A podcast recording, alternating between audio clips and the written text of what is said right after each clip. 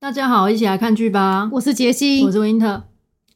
这礼拜啊发生的就是一些大事情嗯哦、就是造成我们心里内心有一些波澜惊奇的感哦觉。是哦，嗯，第一个就是我看到，就是我们上礼拜讲的那个《今生也请多指教》的男主角，就是安普贤，竟然有恋情曝光了，嗯，然后对象又是一个也很红的，就是大家都很熟知的 BLACKPINK 的的智秀。好吧，其实他好像是智秀这个地方先发出的官方的一个，就是就是承认，就是智秀承认她男朋友就是安普贤是这样，然后人家说哦，原来是安普贤哦，这这个方式了。然后我那时候就想说，他不是才刚演完《今生也请多指教就》还吗？是要炒作什么，啊对不对？对啊，有还点要不炒了作什么解东西，而且还不是跟女主角炒作，还是跟就是一个女团的里面的人炒作。嗯，啊，不然怎么样？我就觉得说，因为智秀我也我有加她 IG，、哦然后我觉得她长得很漂亮，其实我蛮喜欢她的，就有在关注她。是以前哦她演那个什么《雪降花》的时候，我也有看，就是跟丁海演。然后讲到这个，我觉得更好笑，的就是因为她智秀跟丁海演就是是一幕 CP 嘛，那时候嗯演《雪降花》，大家就觉得两个好配。结果现在就是爆出来说，原来智秀跟安普贤在一起，竟然还有粉丝然后跑去那个丁海演的 IG 那边留言吧，然后有就什么你都就不生气怎么不是吗你？然后你怎么对对对，就是反正就是安丁海演就是躺枪，然后他就还有回人家说，就叫大家不要把就是荧幕上面的事就是搬到就是现实就是现实啊，观众比他还入戏，真的，那时候真的大家都很录他们两个这 CP，然后他也很就是也祝智秀就是幸福这样子。嗯，好的吧。这个礼拜我也有一个事情，我觉得要跟大家说一下。就我觉得我跟俊浩真的很有缘的一件事， 嗯，就有一这个礼拜不是就是在台风吗？然后台湾不是也放了台风假？对啊，对，那老实说，其实我一直很少关注台湾的新闻，因为在这边要关注台湾新闻，其实你是要翻墙的。，对对对，然后我很不喜欢翻墙，我觉得很麻烦，而且我在这边已经过很久了，各种都觉得啊就这样子嘛，对不对？我们不知道那些是不是也活得好好的这么多年 了。然后那一天晚上，不知道神来之笔，我就翻了一个墙。然后翻了一个墙之后，我竟然还去看了台湾的新闻。一般来讲，我是不去看台湾当地的新闻，可能翻墙都会看一些，就是呃，可能国际新闻，或是你翻墙可能就是跟一些墙外的朋友联络之类的。嗯嗯，就竟然去看了墙外新闻，还竟然看到娱乐版。对，嗯还看娱乐新闻，一般我是也很少去看娱乐新闻的。结果没想到看到武力俊浩正就是就是抵达桃机，然后桃机搞得像演唱会这样子，好像六百七百名粉丝都在机场接他，你知道吗？然后我觉得我看到这个就觉得，哎呦，真的是上帝给我的一个 hint，让我翻了墙看到俊浩到了台湾，那时候觉得心情很澎湃，你知道吗？嗯你你那那时候就是翻到这个时候，你内心也是 非常的激动，是不是？对跟我那看到这个安普贤跟智秀一样激动。对对对，安普贤那一出我是没有到太 care 啦哈，因为、嗯，但是俊浩这个我是觉得很感动，他竟然出现在我们时常去的淘机耶，而且他就是一出来之后，他就各种比爱心什么，真的太可爱。然后我就觉得看很高兴，这几天就连续地在发了，一直到他离开台湾为止，是要去日本，他好像也是要去做一个唱跳，巡回哦。对，也是要去做个唱跳表演。然后啊觉得他啊，武力俊浩真的很认真，对不对啊，他真的，的好忙哦。嗯，所以我也要努力。真的，其实智秀他们就也很忙啊，因为你知道布拉片他们也是一个很红的团体，你可能不知道啦吼。我知道他好有听过啊，基本上我听过，我觉得都已经是相当红才听到。对，真的，对就他们也是国际性的，就是跑去欧美那种地方，就是各种踩点巡回，嗯，就对，很厉害，就还有空就是谈恋爱，所以我觉得还蛮 厉害的。嗯，对，相比我们，我们真的是要努力一点。Anyway，这 礼拜因为就是，其实除了这些这些事件造成我们心理震荡之外，然后上周 Jesse 不是跟大家分享，这蝙蝠飞进 教室不是教室公 司办公办公室室以来嘛，哦，就所以这个礼拜他真的业绩大涨，忙得要命。真所以这礼拜我们其实就只有一直在看爵士网红这一出，对，就没有说在 follow 新的东西。对，没有再继续看其他的，就只有专注在一部剧上。那也当然，这出剧我觉得是相当的好看，包含它的叙事的一些手法，然后它也包含还有它剧情的多所转折，都很吸引我们。嗯、像要说什么去了？哦，说它叙事的手法，一刚开始它就是直接让女主角站出来，然后让观众在第一集就知道说这个人已经死了，就会引嗯发你的好奇心。对，而且越接到最后，你就会越希望说这人不要死，不要死。哎、其实跟信号有点像，你有没有觉得？哦，对，你会希望他活着，一开始的时候你已经知道说那个警察是已经死掉死的掉了，对然后你也暗中希望他活着嘛。嗯，所以这个会成为支撑你一直看下去的动力。因为你会想知道结局它到底是死还是火。而且我跟你讲，这种东西厉害就是你一刚开始看的时候，因为你才刚刚认识这个角色嘛，你对他并没有那么关心。如果这一出演的好的话，其实一第一集、第二集、第三集，慢慢的看下去，你对角色会产生一些感情的嘛，你就越来越不希望他死去，对不哎对？嗯对，然后就越来，然后他又一点扑朔迷离，说到底有没有死，到底有没有死，就会支撑你就一直看到最后。这之后刚开始可能是也有点好奇，可后面会成为你看下去一个很大的动力。对就我很喜欢而且这种随着它这个剧情的中间的一些发展跟波折，你更会想说，那他怎么又会死呢？就对会有更多的悬疑的感觉。对 对对，就是，但是我觉得这种剧，我真的拜托不要让他死，好不好？就是我们知都支撑到最后，其实越来越关心他，就会希望他还活着。我真的希望他不要让我们希望破灭，不然真的会很痛苦。真的，然后就直接上剧情简介哦。嗯，借由网红这种这个表面光鲜亮丽的工作啊，让大家看到都市丛林里面弱肉强食跟人性的这个善与恶。嗯我觉得是这一出剧表达给我我感受到的一个主题啊，哈。对，其实这出剧就是我真的觉得还蛮喜欢的，因为我觉得它很贴近就是我们现实生活。嗯，然后它就是从这虽然我们个不是哦网红啦，对，它是从网红来切入，但是它用的就是这些社群媒体的事情啊。现 在人虽然人我就们也是不太会一直诶、用社群媒对，体也是。其实对本来我们也是一个不怎么用社群媒体是的人，人，嗯就是为了 podcast 才开始有进入的嘛。嗯、呃对，基本上我我们不是那个了圈对的，嗯对，没有说用的这么频繁，这么利凶。对，反正这一出，我觉得它是利用就是网红世界，让你去探讨，就是其实是现代人人有的一个社会的现象，是一个对问题。然后，哎、所以我们是真的非常多的感想啊。第一个就是我们感受到的就是，呃，它里面演的人的一个焦虑感的来源，嗯就是源自我们觉得源自于就是互相的攀比跟这个物质的是的一个比追较求追对求，对，因为现在这个网红文化的这个也其实也改变了消费者的行为，嗯因为其实台湾不是也很多一些传产啊，都都会想要导入就是网红用网红的力量，然后来带货，然后甚对至啊直播，是，真的也用了很多这方面，这些人的影响力也很大，对，然后人们就是因为你追寻这些，你喜欢这个网红，他推什么东西，你会去关注，嗯然后你就会去买他推的东西。然后你社群它的运作就是你一点这些相关的产品，它就会再推给你就是相似的内容的东西，所以你是就是永无止境的一直在就是 in 被 input 这些东西了。对啊，就是想一想，觉得是蛮可怕的啦。对，嗯，虽然它的本意可能是好的，呃，可能有一部分是好的，应该这样讲，就是它让我们生活过了更开心。对，因为而且也更 easy。就譬如你要找什么东西好嗯了，如果你点了相关，他在对你相关，你还有互相比较啊。如果你嗯是真的想要找一些什么好用的居家用品之类的东西，对，这可以理解成这是一种双面刃吧，反正是。嗯但像我这个礼拜啊，因为我就很奇怪，就这礼拜突然就是 I G 上面就出现了水豚在泡澡， 嗯，然后我就开始很沉迷水豚，然后因为翻墙很麻烦，就很用 IG 嘛，所以我就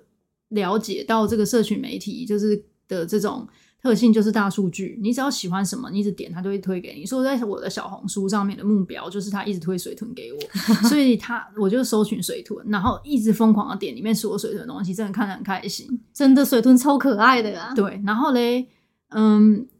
我就是整个就是短短两天的时间，就把我小红书，因为我的手机就是一点开小红书，整个版面都是水豚。哦，已经到这个境界啦。， 对，嗯，哦水豚已经霸屏了，就对了。对，对对 对。然后这就是我觉得这个他们这种推波的力量啦。真的。但好险，就是你现在在路上没看到人人都拥有水豚吧，所以你就不会有一个攀比的心态出是 现。对，而且就不会想要。如果说大家现在都养水豚的话，其实你就会一直看，一直看，你就对，更想你拥就会这更想个拥东有西啦。嗯，对啊，这个 A 有拥有水豚，为什么我不能有？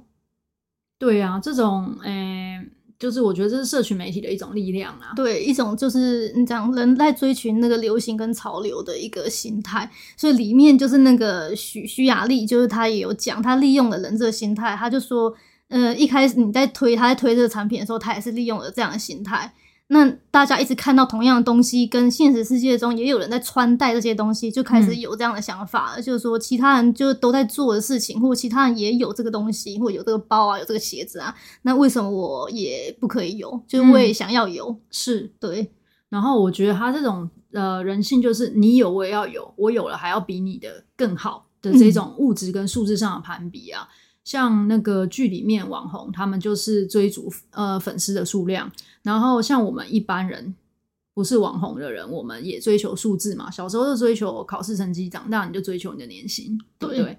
然后由这些数字来底定你的人人到底是定位在哪哪个阶层，跟哪一些人交朋友，然后你买的是什么东西，大家不是都这真个的样子吗？都现在都变成这样了。是。然后，但是追到后面呢，你就会开始去就觉得有一点空虚吧，觉得人生到底还呃剩下什么？嗯，然后，而且我又有另外的感觉哦，就是说，看到他们这种社会资讯流通的这么快，我们现在就是这个情况。你只要一发生什么事，一个人帖子上去，咔咔咔咔，所有人都知道了。然后再来就是，嗯、你用的不止一个社交媒体嘛，你用的也不止一个这种呃软件，可能你用抖音，然后你用小红书，小红书是那个嗯、视频文字都能上，然后你用 YouTube、用 Podcast、用各种东西嘛，然后你有不同获取媒介的管道，或获取资讯的这个媒介跟管道。以前可能就是看书嘛，然后是后面有 Internet 你就 Google 嘛，然后后面现在都是用这些媒体来去获取你的资讯的。但是你不觉得说，就算这管道变得相当多元嘛，然后可是你不觉得社会还是就是一样吗？就也没有变得更多元啊，这些意见并没有变得说呃，以前只有 A 这个意见，那现在也不是说 A、B、C、D 到一直到 Z 各种意见，其实也并没有哦。对，因为就是怎么讲，大家他其实对成功的定义还是是同样的意见。对，只是说它的展现方式不同，那还是一样，就是嗯，我们看的这些所谓的呃成功人士啊，或是他要呈现给你好的一面的，肯定就是说哦，你要努力工作啊，成为一个成功的人。然后赚得盆满钵满，然后被给别人羡慕或嫉妒，大家也通常是把这一面的东西抛在那个东西上。比如说讲一个呃举例好，比如说诶、你的男朋友或女朋友怎么帮你庆生，然后送了什么，然后你们对蛋糕什么去什么餐厅，很多人都会抛这个。真的，然后就各种合照啊，说哦，然后两个人就穿的很 OK 嘛，对不对？对然后去一个很 fancy 的 restaurant，然后摆了一个就是很嗯精致的蛋糕，然后最后再献上一个礼物。那你看到这个时候，你内心就开始攀比了，开始对攀比的心态就是可能又会有默默的无限出的现，而且最烦的是，就是有一些那种视频还会告诉你说什么，诶、就是什么男友应该要做什么事情，嗯生日的时候应该要怎么样才是对的，嗯就是会会会好像一副教导的姿态来告诉你，嗯，然后你就会觉得说好像更应该要这样那样的，对，然后，呃，其实我们刚刚就说这一些刚开始本来本意是可能是好的，或可能是你的工具的东西，因为人性的一些脆弱嘛，然后它就会走向一个毁灭的深渊。就是，嗯、你一看你就会说啊，为什么男朋友或女朋友在我生日的时候没有这样帮我庆生？ 对啊一定是不爱我。然后你就会觉得说，啊回想起看到他们的那个送的东西，你就回想起上次你生日的时候，就是另一半送你的到底是什么鬼东西？对，然后你就开始 focus 在这个礼物物质上的攀比了，对，就是就是讲一个简单的例子，大家就会了解说，嗯、这个东西其实是非常可怕的。然后再说到，我觉得这个东西哦，给我的一个感想对，啦，影响到个人的事情，嗯，因为就像我们刚刚讲，社会没有变得更多元，他们对于你成功的定义等等的都还是一样的。然后你看的这些东西，其实简单讲说白了就是要有钱嘛。然后嗯从我们小时候，这个世界教给我们，就是说你认真念书啊，然后就找一个好工作啊。嗯，对于好工作的定义，大家都可以想得见，就赚得多，然后穿的每天穿得正装，一副很成功人士的样子。对，啊，其实我现在觉得韩剧好像带给我们的也是这样子的一一个个氛围。对，然后你就找一个好的另一半呐、生生小孩，小孩都很乖，认真念书什么什么这些东西，嗯，你就会觉得好像这个模板是很正确的，你不会有其他想法。所以从小到大，你嗯，可能还没毕业之前，你就是知道是这个样，你觉得就是这个样子。嗯，然后一毕业你就开始找工作的时候，其实我觉得从我个人经验啊，哈，嗯，就开始只找就是钱追，就是找钱多的。我不管这些，其实我自己做的工作，从毕业到现在，我都是这些工作，在我大学的时候，呃的排名都是倒数的，就是这是我最不想做的工作其中之几。哦的前一前二里面名，对，结果后来我们还是做这个工作，就为什么呢？就是选钱多的嘛，后面我就只追求年薪，只追求年薪的增长。嗯、呃，就今年赚了三十万，明年要赚四十万，后年要赚六十万，一直这样叠上去，你知对，道就是吗一直会永无止境追寻这个数字。对，嗯，刚开始真的不会觉得这样有哪里不对，因为刚开始其实我那个时候是住在台北嘛，然后找嗯了一个工作，然后每个月除了你付完房租之后就所剩无几，所以就过得很紧巴嘛。嗯嗯，嗯，但是你一直追求到最后，呃，可能真的会让你从什么三十到四十啊，什么四十到六十，你的生活会过得比较好一点，然后你也会觉得就是呃，对自己的想法就会觉得说，哦，我自己好像很棒棒对，，还觉得自己很棒棒的。对，嗯嗯但是追了这么多年之后，其实我这最近这两三年来哦，一直觉得就是哪里很怪怪的，以上哎、就哪里不 一就是你会有一点点空空虚的感觉吧？哎、是就是，其实到最后呢，他还是要回归到一个本质啊，你做什么你觉得是开心，因为我觉得嗯，钱是没有办法为你带来快乐的，它只能说让你在舒适之中痛苦啦。对，嗯，嗯我觉得一直去追求物质带来的东西，到底是不是值得的？就你的人生到底是要怎么过？呃，这些问题其实都还是要大家，就是我感觉要进一步去思考。现在我也是本来也是卡在这个坎呐、对啊，其实我自己就是也是一直都没有，就是做到自己真的自己最想要的工作，当然是嗯没有做。其实我觉得这个真的是很就是遗憾的事情，因为有的人是从高中开始，因为有的人如果你念普通高中，那就不需要选了；但如果你嗯念高职的话，从、那时候你就已经有一个选择权，说你要去选。可能服装类科或是什么科，哦或是商业科，哦那个时候你就已经有一个选择在了。可是我觉得那时候选择可能有一点早，因为哎从小到对大就是父母不会给你，呃，不也不是说怪你的父母，就这整个社会的风气呢，就是不会给你往那方面的对想法。然后不会说你这个怎么讲，挖掘你自己兴趣的能力好像就没有嗯了。对，我觉得这是一个非常可惜的事情。所以那时候其实就也没选出来，一般人都还是会走商业类科。所以因为那时候觉得最你稳已当经啊嗯没选一个自己喜欢的了，然后对再来大学再选科系又是一样，因为你会觉得还是要选一个比较保守一点的。嗯，所以说到了出社会，那你当然因为台湾其实职业能选的又不多啦，真的那你你大学如果念的哪个科系，你能筛下来能找的职业就已经就是那些而已了。其实就已经都帮你规划好了，然后你就是一个小螺丝钉般的去做这个工作，一到五你就一直这样做着，然后对希望自己可以领多一点。对，所以到时候就只是觉得说，那就是钱多就好了。那时候我还用的就是一零四有一个功能，就是它告诉你说哪些职位做到高阶会是多少钱，嗯，你再来反推说那我应该选哪些职位。嗯我当时懂是这懂样的懂想法、欸，就是有那种情况听起来是很正常的，但是嗯其实，嗯就像我们当时去看那些职位，我是虽然没有去走这个。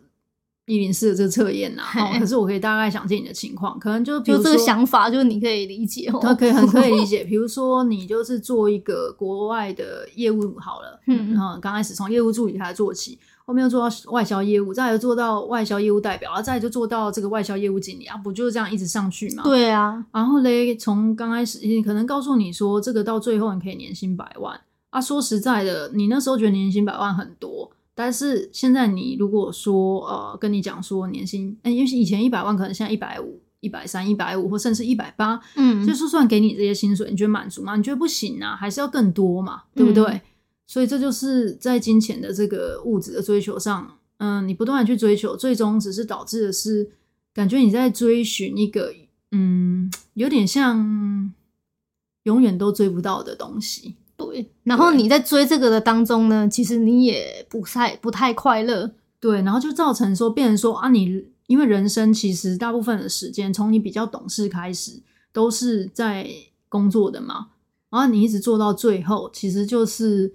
呃，大部分时间里，你醒着的时候都在做自己不喜欢的事。我觉得这样子是蛮可惜的嗯人，生。对，所以就是我们现在其实都一直有在希望，就是可以，就算我们也没有找到，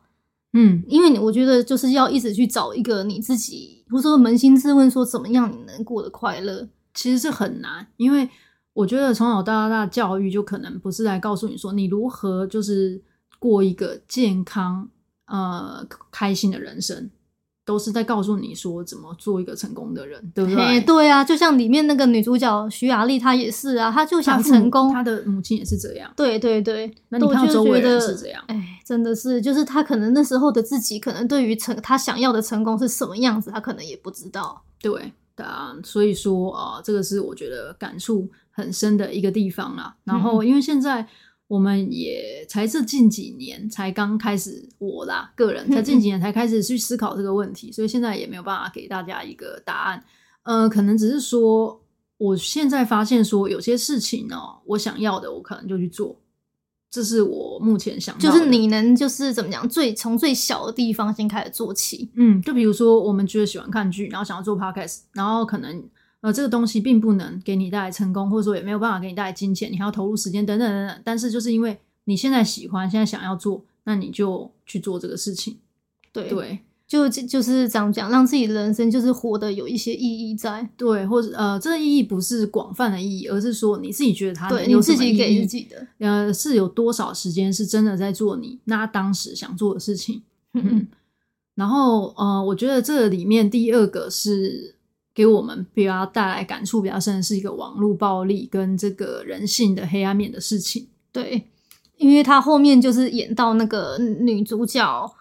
就是她后面就是因为被一些黑粉就是攻击到，真的是进已经心里就是很累。然后他弟就是很厉害，他弟竟然就是也是搞 IT 的。嗯 我再讲一下，我觉得他弟这个角色也蛮好笑是的。他一开始就是是在家里面就是帮忙就是弄那些货啊，然后打一些电脑啊，做这些，然后后面就还可以就是接送，就是也当司机当司机，还然可以后还当保镖还还当保镖，就一直出现在就是雅丽的周围的一个还很可以厉当害的 IT，真的。然后现在又当 IT，然后找出就是那个攻击他姐姐的黑粉，然后就找那了一群头人拉，裤，真的嗯在那个警察局。然后女主角那时候去看的时候，发现其中有一个竟然是他好朋友，就是就是从一头直到尾都是他好朋友。对，而且就是我看他从头到尾，就是有时候你看到有人传讯息给他，他手机不是一亮吗？他那屏幕上面都是他好朋友跟跟他他的照片合照嗯呢、真的好心酸哦、是然后他朋友就是竟然是这个黑粉之一，就是雅丽看到这一幕，难怪崩溃。这是他呃少有的崩溃的时候。对对对，对，真的表示说他真的是蛮重视这个感情的，对他跟他朋真心友。在意这些人。对，然后之后我就想说，哦，真的怎么会这样？觉得他朋友内心好扭曲哟、但是转念一想，就觉得，哎，也是可以理解的，因为他朋友跟雅丽就不是一起这样子，嗯，怎么讲？看从他不红一直到他红，他其实一直在他旁边，就是支持他，当做助理这样子帮助他的。结果对到最后就是女主角大红大紫，但是她还是在旁边当做当一个助助当一个理助理，而且没有人认识她，还还还没有人看到她。嗯，就是他这个就是心里的这个酸感，就是会更多。嗯，对，所以我就觉得说，呃，有一句老话就讲得很好啦，他说没有人就是真心会希望你好，除了嗯你父母。可是我觉得在现在这个时代，其实连你父母都不见得真心的能够希那个呃希为望你好。对，就像反正就是也有很多例子说，把自己的子女当摇钱树等等，就是觉对对得这对个世界是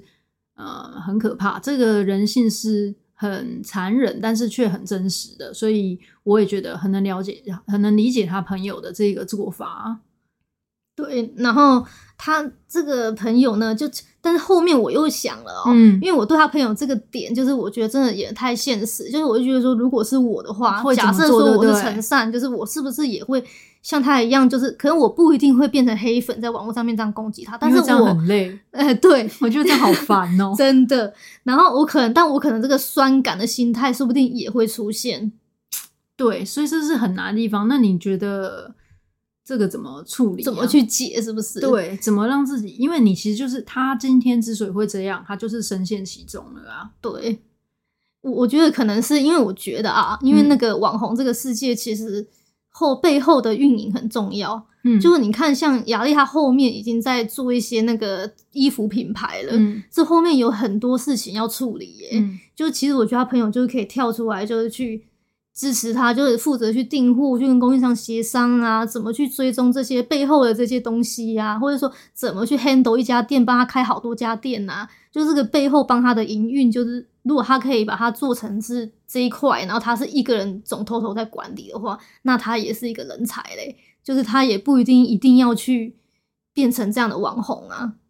嗯，但是其实我觉得他也其实很厉害，因为我们看到最后那个什么，这些就是大家不是说雅丽已经死了，为什么还一直出来直播吗？嗯出来直播其实就是他朋友嘛，然后 AI 就披着他的脸嘛。对，但是你看哦，就是他把这个故事讲的多精彩，然后他整个语调各方面，大家都想听，大家都想看。因为说实在，他如果没有当网红的潜质，或者说他讲的不精彩，大家就只好退出这直播间，谁会想再继续看下去，对不对？嗯，所以他也是 P 的只有 P 了一个脸，然后再者是他每次上这直播间的时候穿搭都很好啊，对吧？嗯所以其实他就是脸，而且他的穿搭跟雅丽风格不太一样。，对他其实嗯就是脸的问题嘛。说实在，那也不是这个意思，这意思是说，诶、他其实也是可以闯出自己的一片天的。那、嗯他也有自己的特色、自己的潜质，只是说他在那个情况呢，就是有很一点难点看扁自己，很难去或者说克服这个心态对他是自己的心态导致他就是，呃、有点就是阻碍了自己的前途的感觉。其实他这样子也也不会过得比较开心，因为其实他在那个警察局遇到雅丽的时候，也是觉得说哦，很就大家愧疚很愧疚，很愧疚，怎样怎样。所以我觉得这里有个解方，应该就是说，当你开始觉得非常不开心，或是你的内你在做的事跟你的内心有一些冲突的时候，那你可能就要意识到可能做错了，然后嗯，可能要把这事情告诉朋友，或者一刚开始就告诉雅丽或什么的，也许后面就不会演变成这样子了嘛，对不对？呃，对，确实是因为他中间的时候，他竟然就是还偷偷的用那个雅丽的名义又去又去带搞货，团在搞购直播，对，就觉得他一些种种的私底下行为就已经很不 OK 了。嗯，是的，就蛮可惜的。嗯嗯。然后就另外还有就是一个就是大家都从头到尾一直很就是疑惑到底谁是那个 B B B，嗯，B B B 对，隐然后藏 B 人 B 物 B 就是隐藏 B 人 B 物， B，你然后到最后就发现说他竟然就是他其实就是那个他们每次就是那个几人帮跑去那个 SPA 里面的其中一个职员，嗯所以我觉得就是编剧的这个编排，我觉得真的是很好，超棒我我还蛮喜欢他这个设定的，就是嗯哼因为他没有把这个 B B name 变成是你所熟知的任何一个人，就对就不会狗血出来。对，如果你因把为一开始有些人会怀疑是那个诗诗炫，贤对，诗贤还诗炫，嗯就是那个我们喜欢那个大家闺秀的一个女生，对对，就是也怀疑是她，但是后面就是这些人都不是，是一个这样的，也是一个底层人物，嗯你就会觉得说，哦，真的是太有感了。就而且他，因为这他在这个里面，他是服侍这个几这些人的，然后他嗯他们在里面角色跟我们讲一些就是内幕的时候，他们都听得到啊，所以他们才会握有这么多内幕。嗯，然后这些人呢，在也是对这这个 SPA 服务人员就是都不好，就是把他们当下人在使唤那种感觉，所以才会引发人家的愤恨啊。对，所以我觉得我不会觉得，我觉得雅丽的朋友这个做法，我觉得真的是人性比较黑暗的地方。但是关于这个 B B B 你，我觉得他没 有，对我我觉得他很正常。他觉得他，我觉得他超棒，我觉得这个故事就可刚开始超棒啦。哈。嗯但是他对雅丽，我觉得不是很 OK，这是其实他他扭曲的内地心方还是有扭曲的点对，只是说这个人他因为被这些网红这样对待，他也理当他觉得网红就是哦这样、对，啊，所以我可以会理觉解得他是这样觉得的。那就是我我可把它理解成小人物的逆袭，所以我觉得他做得好，做得棒，就是除了他对雅丽的这个，因为他都没看过这个人嘛，嗯嗯，他怎么可以这样随便定义他，就很不 OK 啊。对啊，这就是网络暴力的这个一个这个部这个部分啊。我觉得说很多人怎么会都不认识深入认识一个人，你在讲吧。嗯，对。然后我觉得，嗯、因为网络大家都是躲在后面，所以你很